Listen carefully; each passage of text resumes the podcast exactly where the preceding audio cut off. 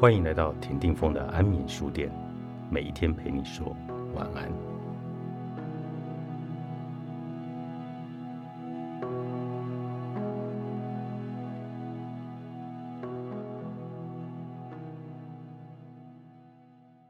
让人冷静下来的技巧有千百种，但是假如你未曾意识到自己有多脆弱，多需要被关爱呵护，人会不得其门而入。当你生气时，你的内在小孩真的需要你的关注。深具宗教影响力的僧人一行禅师就曾经写道：“你必须像个母亲一样注意倾听宝宝的哭声。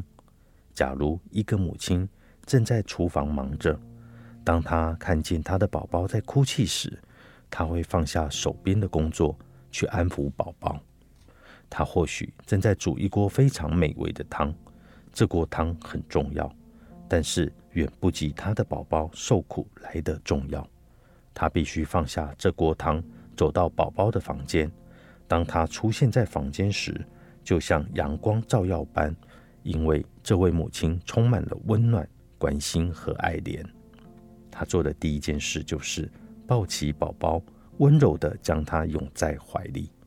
当这位母亲拥抱孩子时，他的能量便会穿透他和抚慰他。当愤怒开始冒出头时，这正是你必须学习做的事。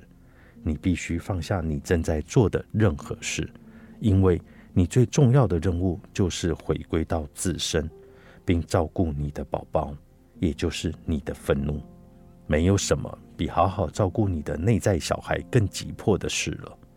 正念是帮助我们认知有什么东西在那里的能量，包括发现愤怒这件事。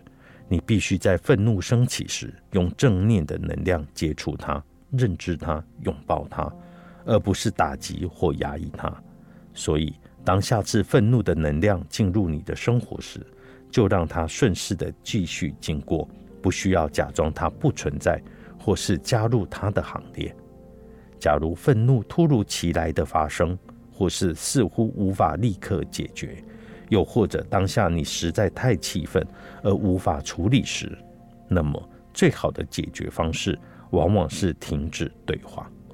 如果可能的话，尽量不带评价的向对方解释你这么做的理由。例如，我知道我们现在不会有任何的进展，这样做是没有帮助的。我们先暂时休息几分钟、几小时、几天、几年。摒弃在盛怒时费争个你死我活的坏习惯，给自己一段时间反思的情绪，仔细审视在这种暴冲背后隐藏的真正动机。再从长远来看，试着别总是盛气凌人，对自己和其他人都仁慈一点，这样会让你懂得静下心来倾听。即使你找不到其他人或这个世界值得你原谅的理由。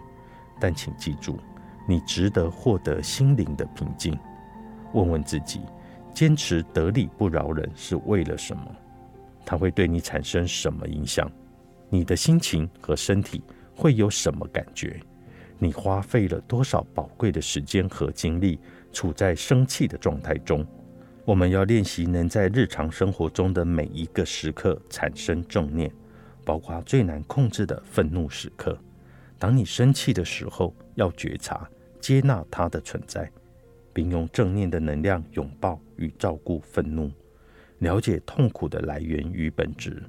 此外，你也应该以正念的语言告诉别人自己正在生气，心里很不好受，同时也希望能够避免这样的情况持续下去。若是假装自己不受苦或不生气，就会累积更多的负面情绪。如果停不下来，就先学会慢下来。作者麦克辛克莱博士，乔西·希德尔著，时报出版。